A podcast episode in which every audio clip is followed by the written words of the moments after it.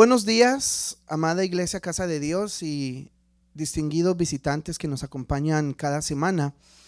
Voy a pedirle que busque la Biblia, la palabra de Dios, en el Evangelio de Lucas y vamos a estar leyendo el capítulo 1 del verso 5 al 17 y luego vamos a saltar al versículo 80. Dice la palabra así para la gloria de Dios Padre, Hijo y Espíritu Santo. Hubo en los días de Herodes, rey de Judea, un sacerdote llamado Zacarías de la clase de Abías. Su mujer era de las hijas de Aarón y se llamaba Elizabeth. Ambos eran justos delante de Dios y andaban irreprensibles en todos los mandamientos y ordenanzas del Señor. Pero no tenían hijo, porque Elizabeth era estéril y ambos eran ya de edad avanzada. Aconteció que ejerciendo Zacarías el sacerdocio delante de Dios según el orden de su clase, conforme a la costumbre del sacerdocio, le tocó en suerte ofrecer el incienso entrando en el santuario del Señor. Y toda la multitud del pueblo estaba fuera orando a la hora del incienso. Y se le apareció un ángel del Señor puesto en pie a la derecha del, del altar del incienso. Y se turbó Zacarías al verle y le sobrecogió temor. Pero el ángel le dijo, Zacarías, no temas, porque tu oración ha sido oída y tu mujer Elizabeth te dará a luz un hijo y llamarás su nombre Juan. Y tendrás gozo y alegría y muchos se regocijarán de su nacimiento, porque será grande delante de Dios no beberá vino ni sidra y será lleno del Espíritu Santo aún desde el vientre de su madre y hará que muchos de los hijos de Israel se conviertan al Señor Dios de ellos e irá delante de él con el espíritu y el poder de Elías para hacer volver los corazones de los padres a los hijos y de los rebeldes a la prudencia de los justos para preparar al Señor un pueblo bien dispuesto. Ahora vaya conmigo al verso 80 del mismo capítulo. El último verso dice, y el niño crecía y se fortalecía en espíritu y estuvo en lugares desiertos hasta el día de su manifestación. Padre Celestial, en esta mañana, Señor, vamos a predicar tu palabra. Te pedimos, Señor, que haya, Señor, eh, corazones y mentes dispuestas para recibir, Señor, la revelación de tu palabra, Señor, para tu pueblo y que esta palabra, Señor, que pueda caer en un terreno fértil, pueda dar, Señor, fruto tanto cercano, Señor, pronto, como también fruto a largo plazo. En el nombre de Jesús, amén y amén. Bien,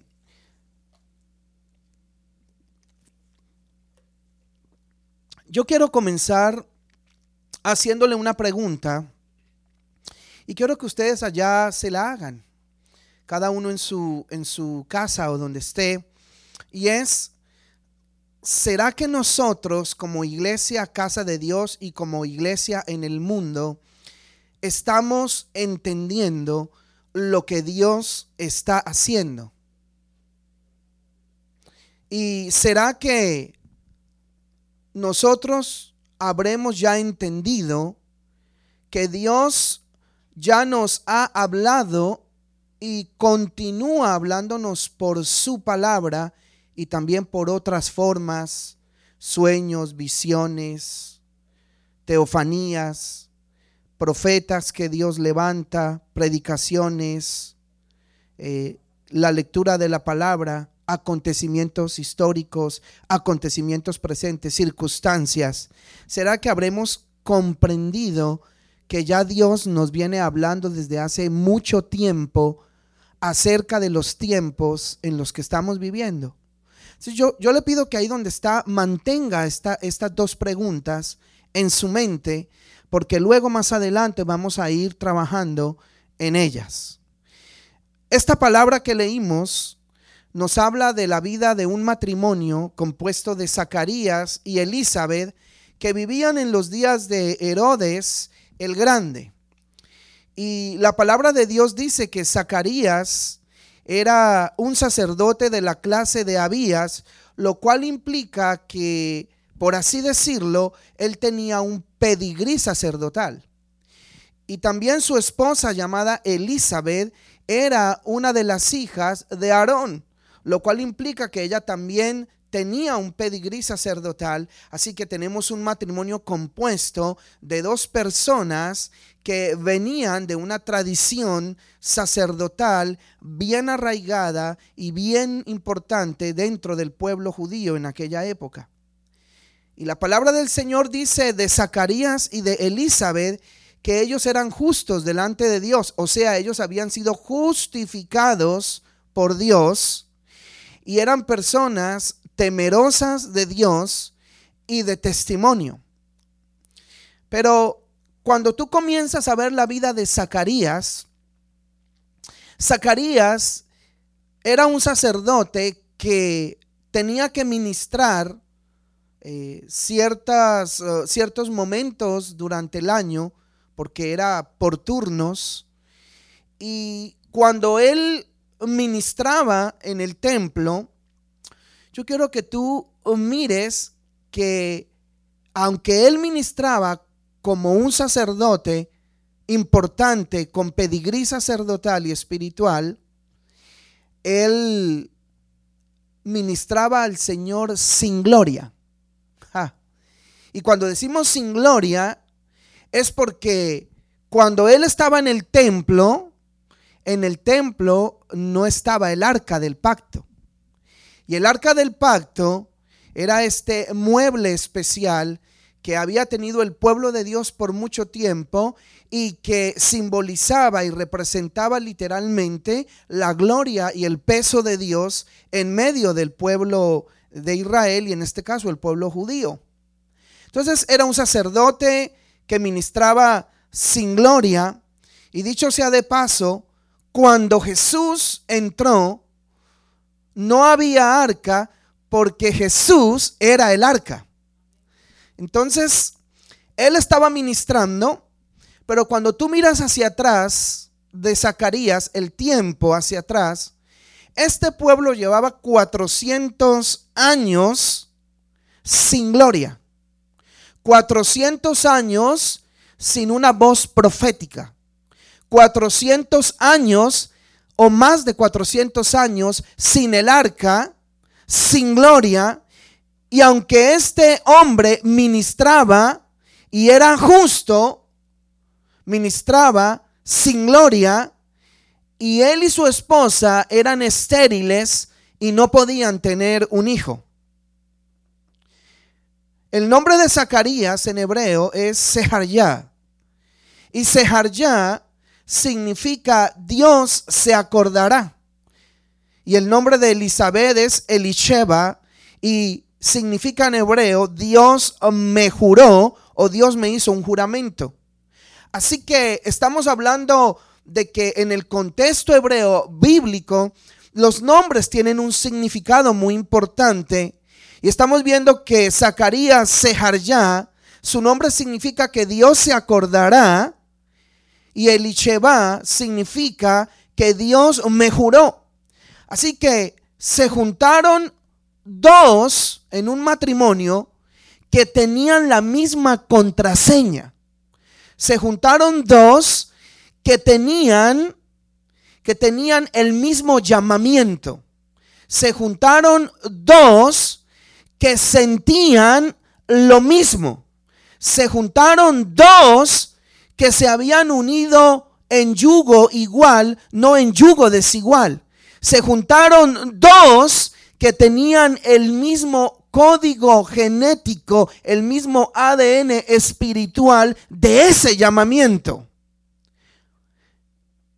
Ahora la pregunta es, cuando estos dos se juntaron, aunque estaban ministrando, eran estériles.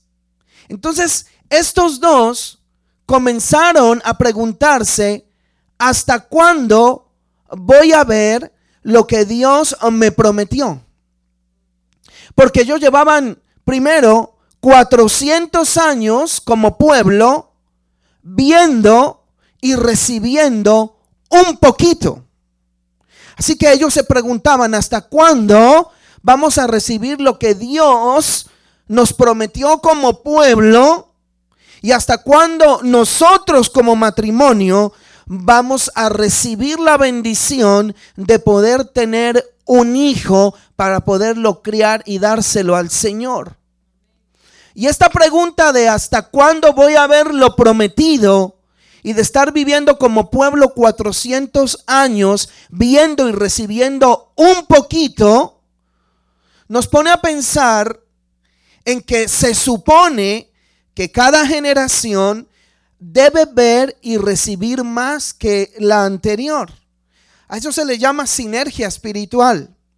Sinergia espiritual es lo que yo heredé de la generación que estuvo antes de mí y que ahora yo lo voy a tomar para crecer de tal manera que yo le pueda dejar un legado a mi siguiente generación y ellos puedan recibir lo mío más lo de la generación que estuvo antes de mí, de tal manera que cada generación que viene vaya increciendo y avance más y reciba más y vea más hasta que llegue aquella generación que va a recibir a Jesucristo y va a ver una manifestación total de los hijos de Dios. Entonces, aquí se unieron los Dios se acordará y los Dios me hizo un juramento. Y cuando estas dos oraciones se juntan, Dios se acordará de mí. Dios me juró. Cuando estas, estos dos se juntan con el mismo password, con el mismo ADN, con la misma oración, entonces algo va a comenzar a suceder y algo va a empezar a venir. Nuestros antecesores sembraron, pagaron un precio. Yo soy de, de la generación de los años 80, 90, cuando era niño, cuando era joven. Y yo pude ver a mis padres, que fue la generación que estuvo antes, antes de mí. Y, y ellos crecieron en un evangelio que era muy difícil en aquella época en Colombia, y me imagino que en toda Latinoamérica era más o menos lo mismo. Y, esa gente, mis padres, mis abuelos, pagaron un precio y pudieron ver un poquito de eso que Dios prometió y de la manifestación de Dios en la tierra. Pero se supone que nosotros los hijos de esa generación, deberíamos ver y recibir más por esa sinergia espiritual de la que le estoy hablando.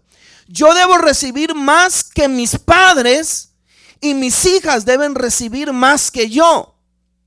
Yo debo recibir más de lo que mis padres recibieron, ver más de lo que ellos vieron actuar a mayor profundidad de lo que ellos actuaron en Dios, alcanzar más en el reino de Dios de lo que ellos alcanzaron, pero mis hijas deben ver, recibir, actuar, moverse y alcanzar mucho más en esta tierra dentro del reino de Dios de lo que yo y mi esposa hemos alcanzado por esa sinergia espiritual. Entonces, estos dos estaban frustrados, porque no tenían un hijo, es decir, no tenían un heredero. Pero Dios los estaba escuchando, había escuchado la oración de estos dos frustrados. Había uno que le decía, acuérdate. Había otra que le decía, tú me juraste. Acuérdate, tú me juraste. Dos oraciones enfocadas en lo mismo, con el mismo password. Acuérdate, tú me juraste. Acuérdate, tú me juraste. Pero ellos estaban pidiendo dentro de la voluntad de Dios y para hacer la voluntad de Dios. Y por eso Dios estaba escuchando la oración de estos dos frustrados. Porque cuando ellos le decían al Señor, acuérdate y tú me juraste, estaban diciéndole, Señor, tú hiciste una promesa. Esa promesa se convirtió en un pacto. El pacto, tú lo hiciste, un juramento. el juramento, tú lo convertiste en un testimonio y nosotros queremos pedir dentro de tu voluntad y para hacer tu voluntad. Así que acuérdate y tú me juraste. Y dice la palabra que Dios envió a un ángel del cielo cuando Zacarías tuvo que ir a ofrecer el sacrificio en el templo en el turno que le tocó. Y cuando el ángel llegó, le dijo a Zacarías, Zacarías, tu oración ha sido oída y tú tendrás un hijo. Y yo me imagino que Zacarías debió haberse quedado quizás un poco espantado porque que se tenga memoria, no había bajado un ángel por mucho tiempo. Habían pasado muchas generaciones sin haber visto a un ángel venir para traer un mensaje del cielo que iba a cambiar en ese momento la tierra. Así que probablemente él era uno de los que había visto un ángel quizás en muchos cientos de años. Y cuando él recibe esta palabra de parte de Dios, entonces Zacarías le pidió una señal a Dios y le dijo, Señor, pero, pero ¿qué señal tú me das? Eh, pero ¿cómo yo voy a conocer que, esto va a ser así? Porque, porque yo soy viejito, porque mi esposa es viejita, somos de edad avanzada. Aunque nosotros queramos, podemos estar eh, juntos, pero no tenemos ya la capacidad de tener un hijo. Nosotros estamos juntos solamente por calefacción. Y el que lo entendió, lo entendió. Y dice la palabra que en ese momento Dios lo dejó mudo hasta que nació el bebé. Quiero que pienses en eso por un momento. Dios lo dejó mudo. ¿Sabes cuál fue la señal? Escucha bien, por favor. ¿Sabes cuál fue la señal? La señal fue su propio hijo el ángel le dijo a Zacarías que su nombre, el nombre de ese niño que nacería, sería Juan. Así que cuando lo dejó mudo, lo que le estaba diciendo es que su propio hijo que nacería sería la señal de la palabra que Dios había enviado desde el cielo a través del ángel. Y si usted está ahí conmigo y tiene hijos, quiero que los mire y les diga a ellos, tú eres la señal de Dios. Díselo. Díselo en casa para que participes. Míralos y diles, tú eres la señal de Dios para este tiempo. La palabra del Señor dice que pasados los nueve meses, cuando nació el niño, todos sus familiares comenzaron a llamar al bebé Zacarías, o como si fuera nuestro contexto, Zacarías Junior o Zacaritas. ¿Y por qué le llamaban Zacarías? Ah, porque su padre se llamaba Zacarías, su abuelo se llamaba Zacarías, su bisabuelo se llamaba Zacarías y su tatara tatarabuelo se llamaba Zacarías y él pertenecía a la dinastía de los sacerdotes llamados Zacarías. Así que todos pensaban que ese debía ser el nombre de ese niño. Todos pensaban que ese era el nombre con el cual lo iban a dedicar al Señor. Y claro, esto eh, es muy normal. Inclusive en nuestro contexto, cuando nace un niño, eh, todo el mundo quiere ponerle el nombre de su papá y no falta eh, el, tío o la tía que, que quiere desquitarse con el nombre que le pusieron y entonces ahora le va a poner un nombre bien raro a ese bebé porque de esa manera se saca todo lo que tiene por dentro por el nombre que le pusieron a él. Entonces aquí comenzamos a ver que todo mundo le llamaba Zacarías, pero la esposa de Zacarías, Elizabeth, dijo, él no se va a llamar Zacarías, porque aunque la tierra le quiere poner un nombre, ya los cielos le pusieron el nombre que es. Y dice la palabra que le preguntaron a Zacarías, que estaba mudo, Acuérdese que él no podía hablar, Dios lo había dejado mudo en el templo. le dijeron a Zacarías, escribe el nombre del niño para que sepamos cómo se va a llamar. Y dice la palabra que Zacarías tomó una tabla y escribió Johanán. Diga conmigo allá en su casa, diga Johanán. Ese es el nombre de Juan en hebreo. Se llamaba Johanán. Y tan pronto escribió Johanán, su lengua se desató y comenzó a alabar el nombre de Dios. Y el cántico de él está ahí registrado en la Biblia, lo puede leer luego. Porque cuando él escribió el nombre de su hijo en las tablas, Johanán, su lengua fue soltada para alabar a Dios porque su hijo y el nombre de su hijo era la señal. Por eso te dije que miraras a tu hijo y declararas sobre él que él es la señal de los cielos en este momento en la tierra. Dile a tu hijo, tú eres Johanán. Y ahora quiero que me escuches bien, porque necesito que comprendas esto que te voy a decir para que puedas comprender lo que viene. Esto que yo le estoy predicando y ahora lo que le voy a decir es una palabra profética que en cada generación puede encontrar un cumplimiento mayor que en la anterior generación.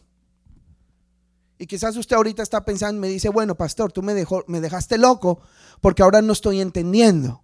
Te lo voy a repetir.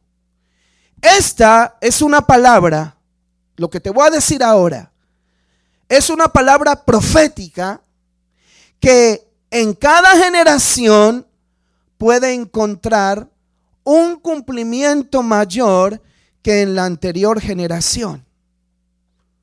Y aquí estamos hablando de la generación de Johanán. Así que dígale al que está ahí a su lado, estamos recibiendo una palabra profética sobre la generación de Johanán. Pero antes de yo explicarle lo que significa Johanán, porque ese fue el nombre que los cielos le pusieron al hijo de Zacarías y Elizabeth, yo quiero explicarte uno o dos nombres antes de Johanán para que tú entiendas cuán importante fue este nombre. Cuando tú buscas en el Antiguo Testamento, tú no encuentras a un Johanán. Y lo más cercano es encontrar un Jehonatán o también más acortado un Jonatán. Y un Jehonatán o Jonatán significa Dios ha dado. Porque eso es lo que significa la palabra Natán. Dios ha dado. Pero cuando tú vas a Johanán, Johanán es Dios, es gracia. Es más que dar. Si Jehonatán es Dios ha dado, Johanán es Dios es gracia. Dios hace gracia o Dios ha dado gracia. Así que Johanán es la generación de la gracia porque él, Johanán, le preparó el camino al Mesías en su primera venida a la tierra hace dos mil años. Y esa generación de Johanán de hace dos mil años fue una generación donde Dios reveló y mostró toda la gracia que él podía mostrar al universo y a la humanidad porque Él vino a la tierra para salvar a la humanidad y esa generación de Johanán le preparó el camino a ese Jesucristo que vino a la tierra y por eso esa generación es la generación a la cual Dios le mostró toda su gracia.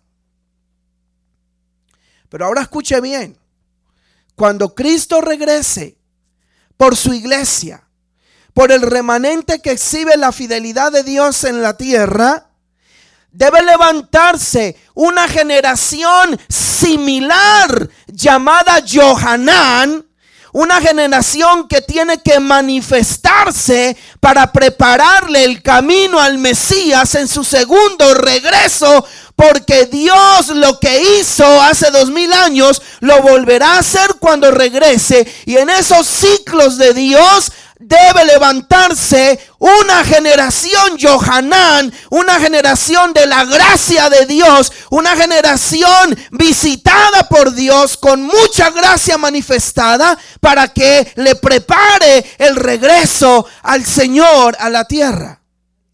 Pero ¿por qué le dije que esta era una palabra profética que se, se cumple todavía cada vez más en una generación posterior? Escuche bien, porque cuanto más se acerca ese día en que Cristo regrese, escuche bien, ese día de la generación relevante, la, la que va a estar y la que debe levantarse para recibir a Jesucristo, Cuanto más se acerque Jesucristo en su regreso, más cerca estará de levantarse una generación Johanán que le prepare el camino al Mesías de regreso.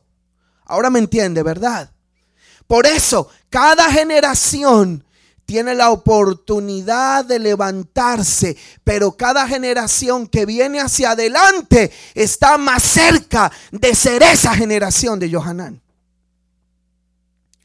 Por eso entonces, lo que yo le estoy diciendo es que los niños, los adolescentes, los jóvenes que están ahorita ahí en su casa, miren en todas las casas a las que estamos llegando hoy, llegaremos con el video grabado. Cuando nos reunimos en el templo, porque iglesia no es el templo, el templo es el lugar donde se junta la iglesia, pero ahorita somos iglesia fuera del templo en muchos lugares en la tierra, incluyendo las casas. Entonces estamos diciendo que los niños, los, los, los adolescentes, los, los jóvenes, esos tienen la oportunidad y probablemente sean la generación de la gracia. Esa generación que va a recibir a Jesucristo en su regreso. Y cuando hablamos de la generación de la gracia, estamos diciendo que ellos no se lo merecen, porque es por gracia. Es un privilegio. Pero todo lo que nosotros, escuche bien, no podamos hacer, nosotros, la generación de los 70, de los 80, de los 2000, Dios lo va a hacer a través de la generación relevante que viene, que es una generación de gracia. Y ellos van a completar lo que nosotros comenzamos. Porque Jesús es el autor y consumador de la fidelidad y Él pone lo que falta. Y Dios lo hizo con una generación y lo sigue haciendo con otra y lo hace con la que sigue, pero luego va a completarlo con esa generación Johanán que ha de levantarse, que es una generación de la gracia de Dios. Y ahora escúchame bien. Dios es un Dios de generaciones. ¿Y sabe qué significa eso? Que tú vas a tener una generación que te va a seguir.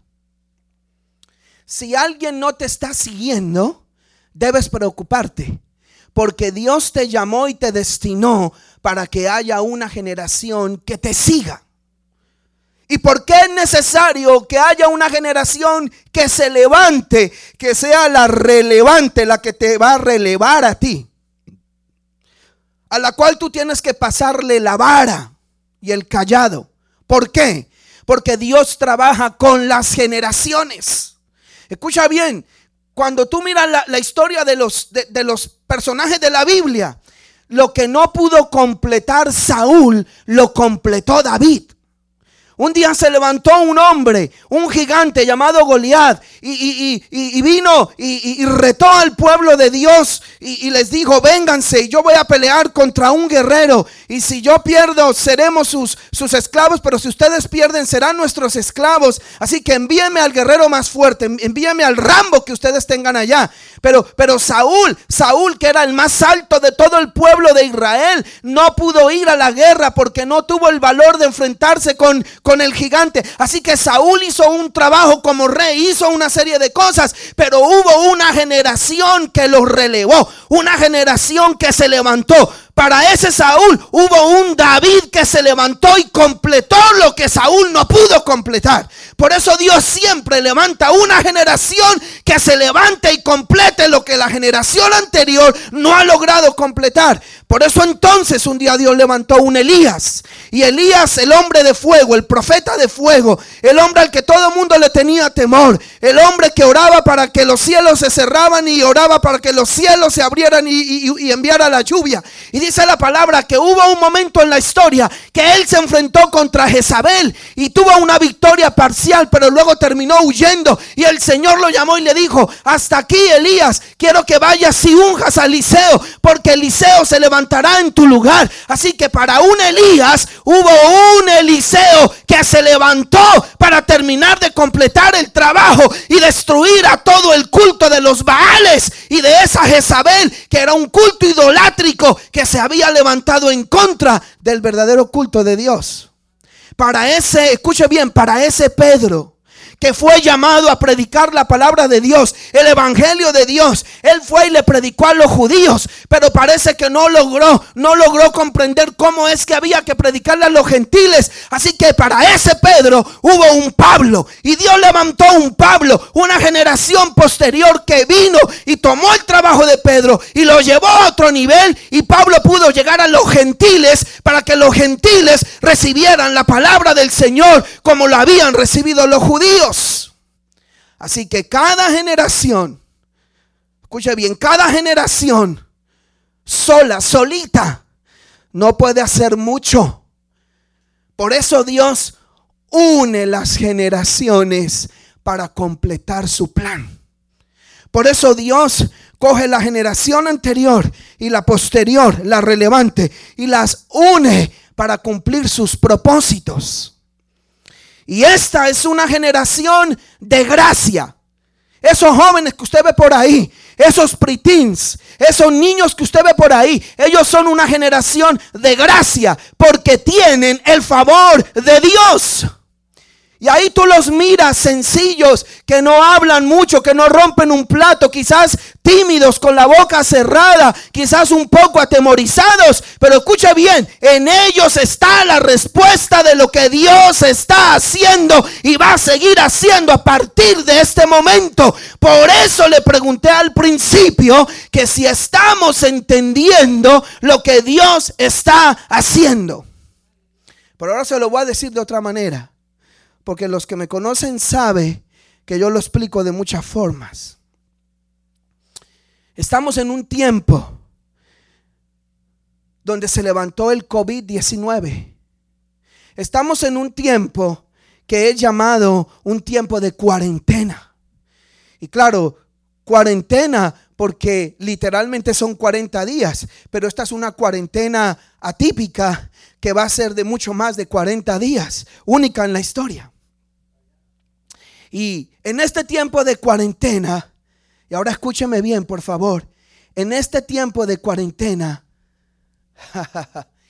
ellos, los niños, los pritín, los jóvenes, ellos son los que saben hacer mejor el trabajo de la iglesia en el mundo. Esa generación esos que ve por ahí usted, que a veces en las iglesias no le hacen ni caso.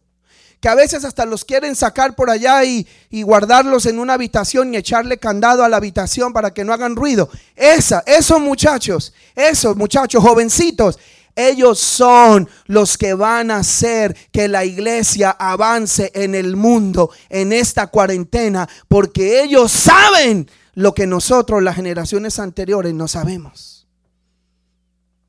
Y yo sé que usted entiende de qué yo le estoy hablando. Porque cuando a mí me dan un celular, yo escasamente conozco dos botones. El rojo para colgar y el verde para llamar. Y mucho hago que camino, que si camino con el celular me caigo. Pero estos muchachitos, ellos conocen toda la tecnología. Ellos saben cómo hacer. Lo que a mí me, puede, yo tengo 45 años, lo que a mí me puede costar dos días de trabajo. A un muchachito de esto le cuesta dos horas de trabajo porque ellos saben hacer un montón de cosas que muchos no sabemos hacer en este tiempo de transición. Entonces, la generación de Johanán, que es la generación de la gracia, y aquí viene una palabra fuerte, y quiero que ahí donde esté mire a su, a su hijo, mire, mire a su hija, a su, a su, a su pritina, a su joven, míralo por un momento y ponle así como una carita triste. Porque esta generación Johanán, que es la generación de la gracia, va a tener que ir al desierto va a tener que pasar por su desierto. La palabra dice que Juan, Johanán, Juan apenas creció, se fue para el desierto. Se fue. Salió de la ciudad y se fue para el desierto. ¿Y sabe qué pasó con Juan? Recuerde que Juan es Johanán. ¿Sabe qué pasó con Juan? Juan no pensaba como su papá. Juan era hijo de un sacerdote. Tenía dinastía y pedigrí sacerdotal. Y en la tradición de Israel, el hijo mayor de un sacerdote automáticamente quedaba matriculado para ser el próximo sacerdote de la familia y formar parte del clan de las 24 familias que se turneaban todo lo que era el culto en el templo. Entonces, este Juan, Juan, no pensaba como su papá. Quizás pensaba en algunas cosas igual, pero en muchas su pensamiento era diferente al de su papá. Juan, Juanito, le digo Juanito de cariño porque ya tenemos confianza. Juan no vestía como su papá.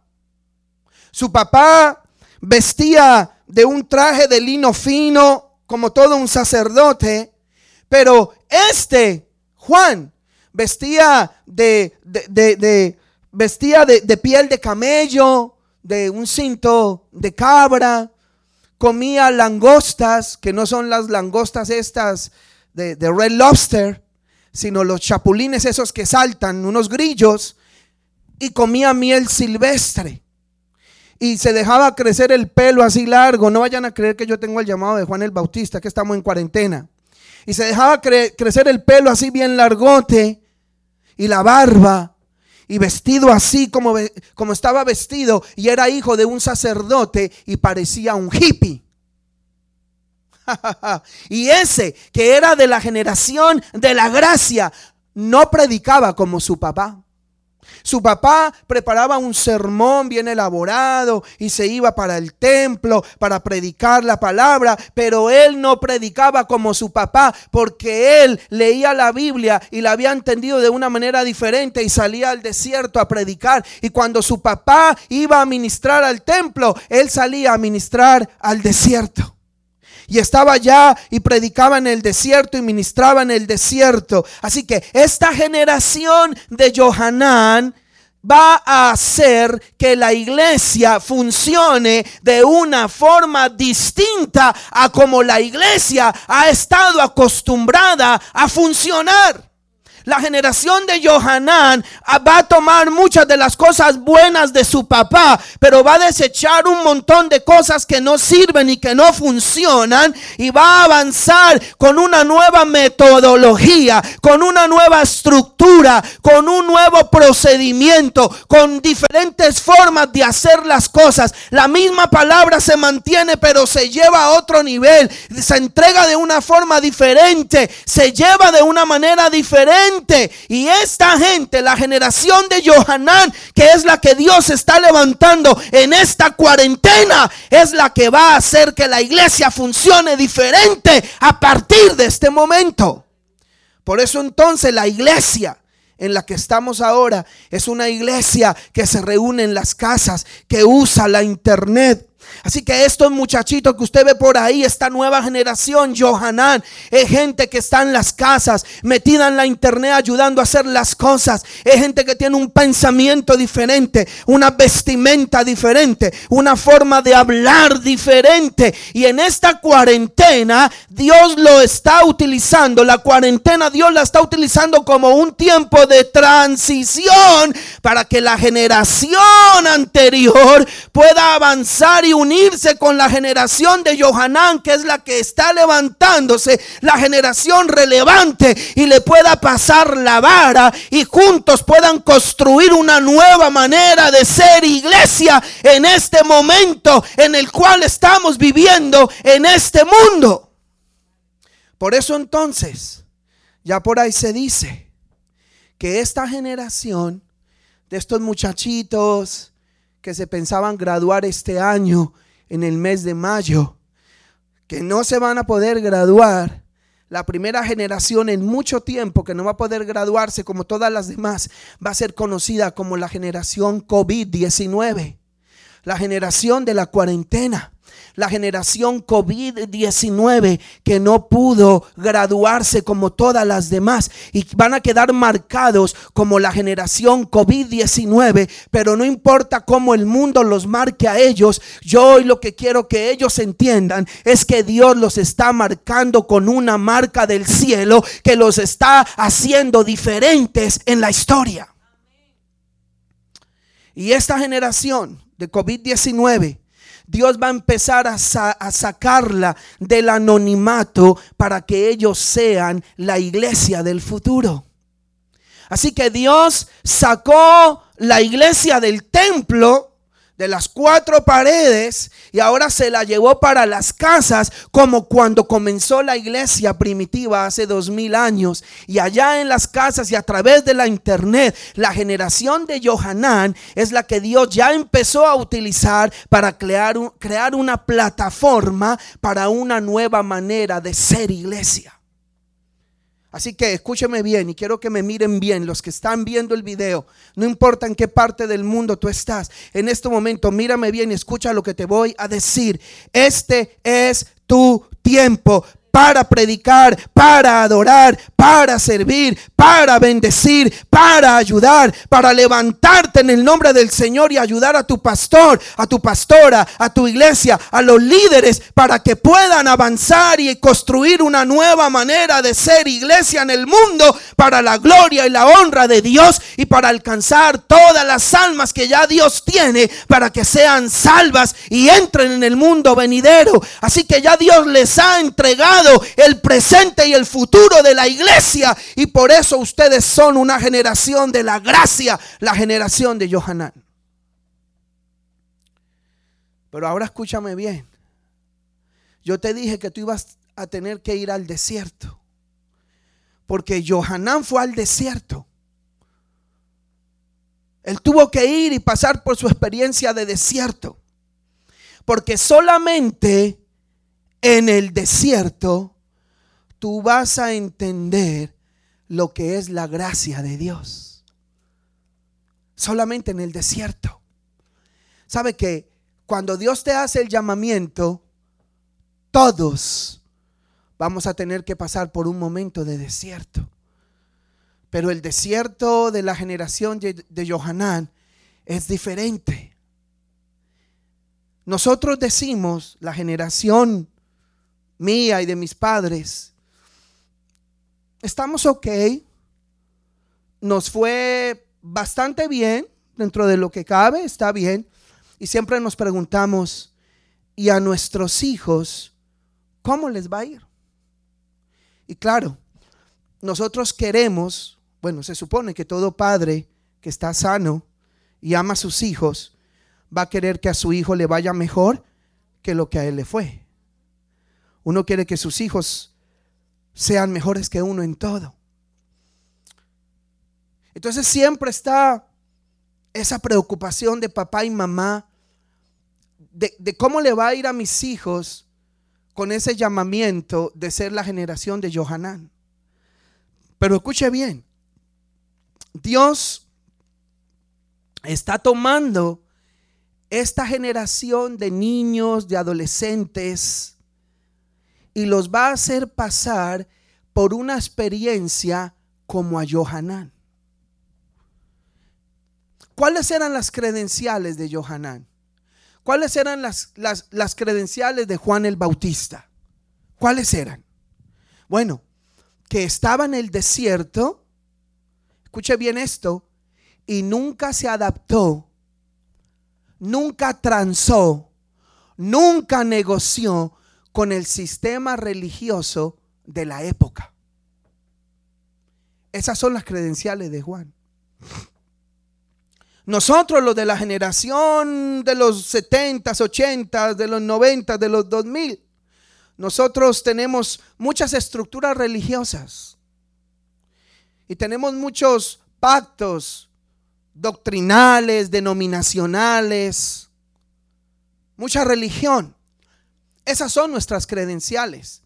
Pero esta nueva generación, la que se está levantando en esta cuarentena, la que Dios está empezando a utilizar, esta gente no tiene ninguna credencial como nosotros tenemos. Y qué bueno que no tienen ninguna de esas credenciales porque ellos son diferentes y no se adaptan al sistema religioso que esté presente. Así que cuando Juan estaba en el desierto, Dice la palabra que la gente lo iba a ver al desierto. Escuche bien esto. Cuando Zacarías ministraba, él iba al templo. Él era el que se movía para ir al templo a ministrar. Pero ahora el hijo, el desadaptado, ese, ese no iba al templo para ministrar. Él no buscaba a la gente sino que él se fue al desierto y la gente lo buscaba a él en el desierto para que les predicara y para que los bautizara. ¿Y sabe qué? Si usted ha leído conmigo la Biblia, usted sabe que cuando él predicaba, él le decía a, los que le estaba predicando, les decía, generación de víboras. ¿Quién os enseñó a huir de la ira venidera? Ya el hacha está puesta a la raíz de todo árbol. Por tanto, el que, el que da fruto se salva, ¿verdad? Pero el que no da fruto será cortado y echado en el fuego. Y con ese mensaje en el desierto, la gente iba para que les predicaba les predicara. Y después de que les predicaba de esa manera y les había dicho generación de víboras, regresaban al otro día y le decían de nuevo, eh, Juan, Juanito, vuélvenos a predicar y vuélvenos a llamar generación de víboras porque ya nos estamos empezando a convertir. Dígame si eso no es gracia. Eso es gracia. Eso ocurría porque la gracia de Dios estaba con Juan de la misma manera que la gracia está con la generación COVID-19. Y dice la palabra que éste ministraba en el río Jordán en un lugar llamado Betábora. Y ese Betábora era el área más turbulenta, más sucia y más apestosa del río Jordán, porque allí estaba cerca la desembocadura del mar muerto, que allí todo eso apestaba. Y dice la palabra que en aquel lugar él les predicaba generación de víboras y allí los bautizaba en un lugar apestoso y sucio. Y la gente iba para que les predicara y los bautizara porque él tenía la gracia de Dios. Si yo le digo a alguien en mi, en, mi, mi templo, le digo generación de víboras, se me desocupa la iglesia. Pero si se lo dice Johanán, que tiene la gracia, que tiene un llamamiento diferente, entonces lo van a recibir, lo van a aceptar y van a ir al bautismo. Entonces, lo que yo te quiero decir en esta mañana es que como iglesia, si estamos haciendo un discernimiento espiritual de los tiempos que estamos viviendo, como iglesia vamos a tener que mejorar la manera en que nos relacionamos con esta generación de Johanán. Porque muy probablemente ellos van a ser la generación que le va a preparar el camino al Señor de regreso, pero ellos van a tener que pasar por el desierto. Así que tú y yo no podemos decirles a ellos, ustedes no saben, ustedes son tontos, ustedes son eh, bocones o, ustedes mm, se quedaron sin voz o son unos tímidos.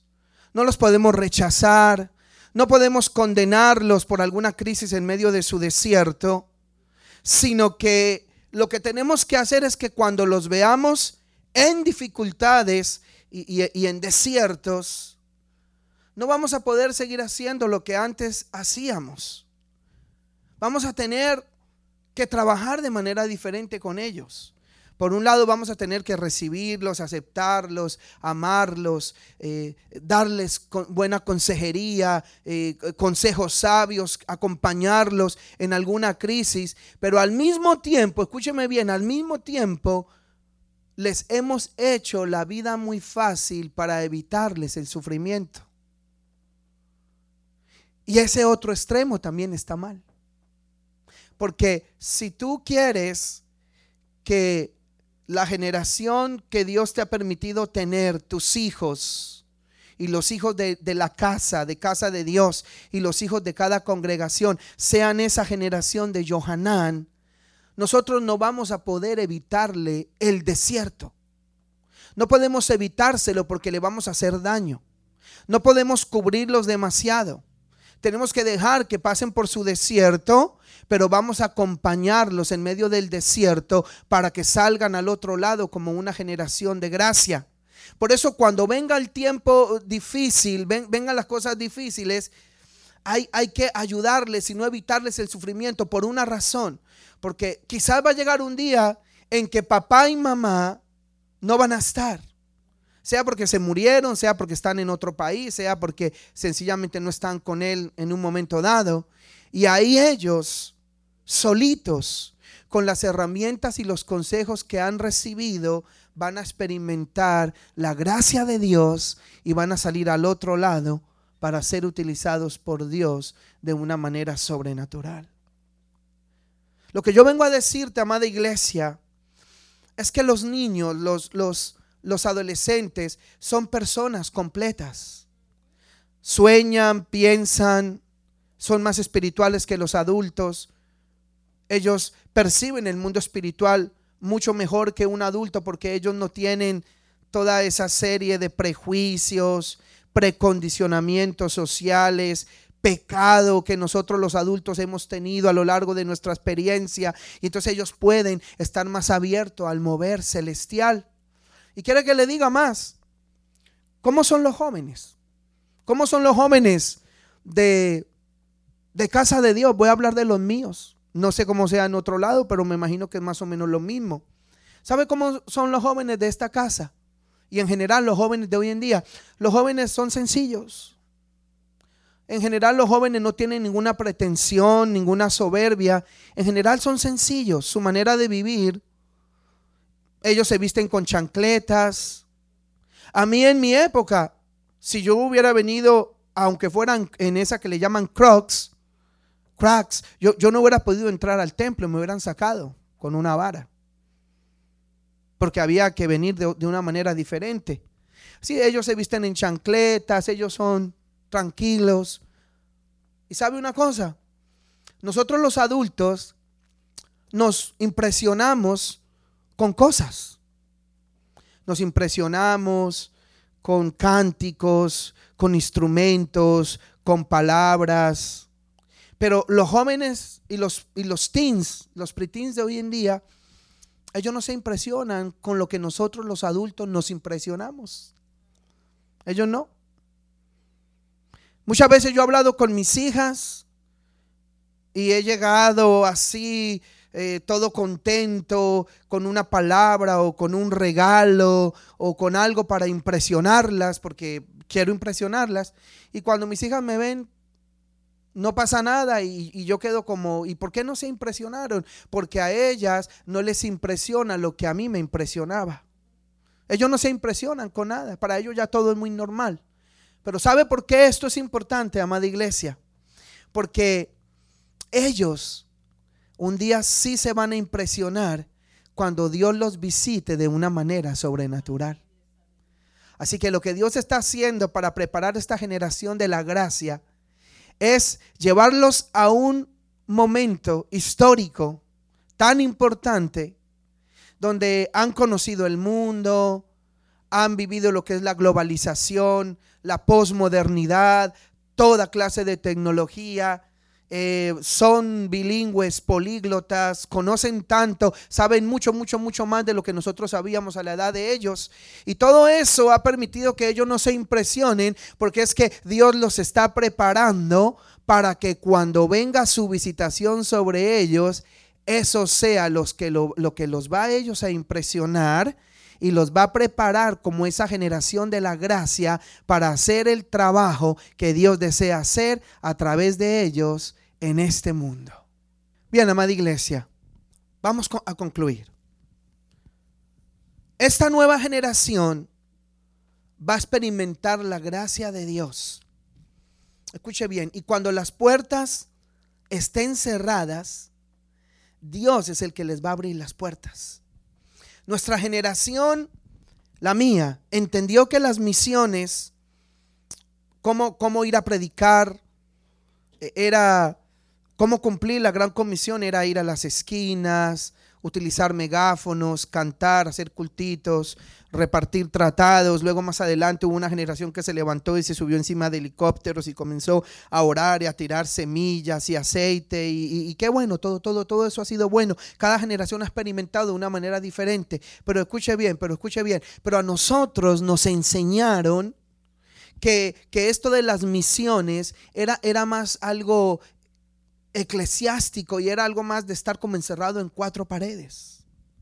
Pero el modelo para los niños y los jóvenes de esta generación de COVID-19, la que Dios ya está empezando a levantar, va a ser un llamamiento que va a revolucionar la manera de hacer misiones en el mundo y en todas las áreas de la sociedad. Porque la palabra sigue siendo la misma pero las formas van cambiando. Por eso es que ahora en este tiempo de transición de, la cuarentena, Dios está levantando a esta generación de jóvenes, de adolescentes, que tienen una nueva manera de ver el mundo, de comprender la palabra de Dios, una manera diferente de vestirse, de hablar, de pensar. Y eso Dios lo va a coger lo va a meter, lo va a trabajar, lo va a limpiar, lo va a pulir y lo va a colocar de una manera muy especial en cada uno de ellos para que ellos puedan hacer la voluntad de Dios en este tiempo. Permítame darle dos ejemplos porque ya estoy cerrando. Cuando tuve la vida de José, la palabra dice que José desde adentro del imperio egipcio llegó a ser gobernador. O sea, José no era eh, sacerdote, no era profeta, no era pastor, no era evangelista, no era misionero. José eh, trabajaba de mayordomo en una casa.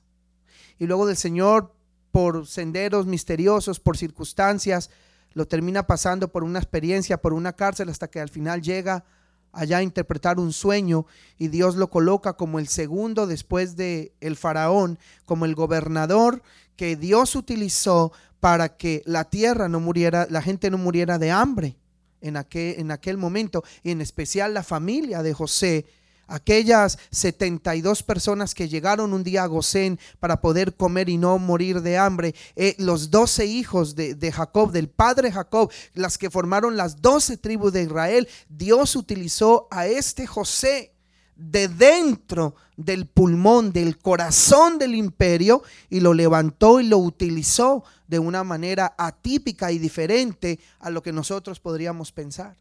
De la misma manera, Dios un día cogió a un muchachito que fue deportado de allá de Jerusalén, de los príncipes de Judá, que fue llevado allá a Babilonia. Y estando allá, Dios le dio sabiduría para interpretar sueños. Y de adentro del pulmón y del corazón del imperio de Babilonia, Dios lo levantó para también ser un estadista y ser el segundo después de Nabucodonosor. Escúchate, escúchate bien esto, Pablo. El apóstol Pablo, que, que era eh, hijo, era judío, pero al mismo tiempo eh, eh, era ciudadano romano, desde adentro del pulmón y del corazón del imperio romano, aprovechó el hecho de ser judío y, ciudadano romano al mismo tiempo en un contexto bicultural, bilingüe, con su ciudadanía romana para ir y hacer las misiones y poder alcanzar a los gentiles de los cuales nosotros somos un fruto después de muchas generaciones. Así que lo que te quiero decir para cerrar es que toda la atención y el capital de la iglesia, de cada congregación, debería ser enfocado en los niños y los jóvenes, porque ellos son la generación de Johanán. Quizás alguno me diga, pero los muchachitos no producen dinero, no, no, es que trabajen mucho ni colaboren en la iglesia, pero sí, pero ellos tienen la gracia de Dios y en la medida que tengan la gracia de Dios, ellos van a ir creciendo, van a ir ayudando económicamente también, pero van poniendo toda esa sabiduría que el Señor les ha dado para poder hacer la iglesia del siglo XXI. Escucha bien, esto va a dar fruto más temprano que tarde. Todo lo que hagamos debe ser o debería ser consultado con ellos.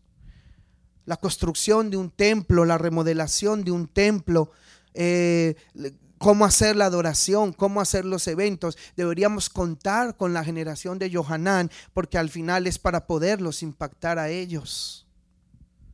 Finalizo con esto. Usted ve un niño, usted ve un adolescente, usted ve un joven en la congregación, usted ve un hijo suyo o su hija en su casa, pero yo quiero que ahí donde tú lo mires, en tu casa. Y en un futuro cuando regresemos al templo, pero con una forma diferente de ser iglesia, en este tiempo de transición, de cuarentena, cuando tú los mires en tu casa y en el templo, yo no quiero que tú mires a un niño, a un adolescente, a un joven, a tu hijo o a tu hija. Yo quiero que tú mires a un Johanán yo quiero que tú mires que ese hijo tuyo, que ese jovencito del templo, es la señal de Dios para este tiempo. Y ellos son la generación de Johanán, la generación de la gracia de Dios, por medio de la cual Dios hará que la iglesia crezca en el mundo presente y en el futuro. Cierra tus ojos. Y yo quiero que ores conmigo para finalizar. Padre Celestial, en esta hora te pedimos que cualquier persona que esté oyendo esta predicación o que la vea en el futuro en el video, si es que no te ha recibido a ti como el Salvador y perdonador de sus pecados, pueda entregarle, Señor, su vida a Dios y pueda entrar en salvación. Padre, en esta hora yo quiero orar por todos los Zacarías y las Elizabeths, así como yo y mi esposa, como todos aquellos que somos de la generación de los 70, de los 80, de los 90, de los 2000. Todos aquellos Zacarías y Elizabeth que queremos ver el cumplimiento de los anuncios de Dios. Yo oro por ellos, Padre.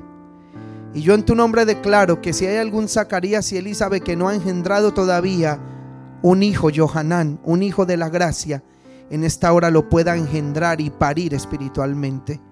Sea un hijo físico o sea un hijo ganado para el reino de Dios.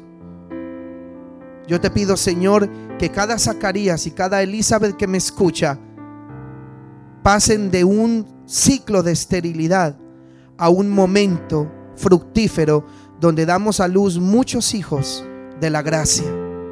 Donde podemos, Señor, juntarnos las dos generaciones. La generación de los Elizabeth y los Zacarías con la generación de los Johanán. Y juntos poder transicionar lo que es la iglesia del futuro. Padre, todos aquellos Zacarías y Elizabeth que estaban esperando que naciera la generación de Johanán, yo te pido que tú les des testimonio de que este es un tiempo profético donde esa generación está naciendo. Señor, yo te pido que los niños, los adolescentes, los jóvenes que tú estás formando y que están escuchando esta predicación puedan sentir que tú los estás llamando con un llamamiento santo y poderoso para hacer la diferencia en este tiempo de cuarentena que se puedan enlistar en las filas de los que le sirven al Señor, de los que demuestran que son generación de la gracia y trabajan unidos con sus pastores para llevar el reino de Dios a otro nivel. Señor, en esta hora yo oro, Señor, para que todos los que hemos entendido que las dos generaciones, Zacarías y Elizabeth, debemos juntarnos con los Johanán que están naciendo, pueda, Señor, haber esa sincronía espiritual por medio de la cual, Señor, las dos generaciones trabajemos. Señor, si hay algún Zacarías, alguna Elizabeth en cualquier parte del mundo que hoy me escucha, que no quiere soltar el púlpito, que no quiere soltar los instrumentos, que no quiere soltar el control, yo te pido, Señor, que comiencen, Señor, a dejar la vara y a pasarla a la generación de Johanán, porque, Señor, ellos, Señor, tú los estás preparando para ser la iglesia, ni siquiera del futuro, la iglesia del presente y del futuro. Padre, en esta hora yo te pido que tú prepares a los niños, a los adolescentes y a los jóvenes para su desierto. Porque ciertamente van a tener que pasar por su desierto. Pero yo te pido, Señor, que tú los prepares desde ahora. Y cada joven que me está escuchando, cada adolescente, cada niño, sepa que tiene un llamamiento de Dios. Pero ese llamamiento incluye pasar por un desierto. Pero yo te pido, Señor, que los acompañemos en el desierto y que ellos surjan de en medio del desierto para gobernar con el trono de Dios y con vara de Dios. Y yo te pido, Señor, que salgan de esta cuarentena completamente, Señor, tomados por ti para predicar, adorar, servir en todas las áreas en las que haga falta la generación de Johanán. Y finalmente, Señor, yo te pido que los que hemos entendido los tiempos proféticos, comprendamos que ya la iglesia no será igual, que ha habido un tiempo profético que se ha marcado y que la iglesia pasa a un tiempo diferente y acelerado, porque Dios va rápido, más rápido y muy rápido en el cumplimiento de sus promesas. Y yo te pido, Señor, que los entendidos podamos comprender tus tiempos y podamos ser partícipes de esa generación de Johanán que se levanta para prepararle el camino y el retorno a nuestro Señor Jesucristo, el Mesías. En el nombre de Jesús nombre que es sobre todo nombre, te damos gracias. Amén y amén. Amada iglesia, les bendecimos, les agradecemos el tiempo que han pasado con nosotros. Queremos invitarles para que nos visiten siempre en la página de Facebook, en la página de la iglesia www.casadediosmilwaukee.com. Recuerde que tenemos diferentes servicios en la semana, los lunes oración, los miércoles casas de paz, los viernes estudios bíblicos, todos esos días a las 7 y 30 pm, hora central de Estados Unidos. Y como siempre los domingos a las 11 de la mañana, nuestro servicio dominical. Dios les continúe bendiciendo. Shalom.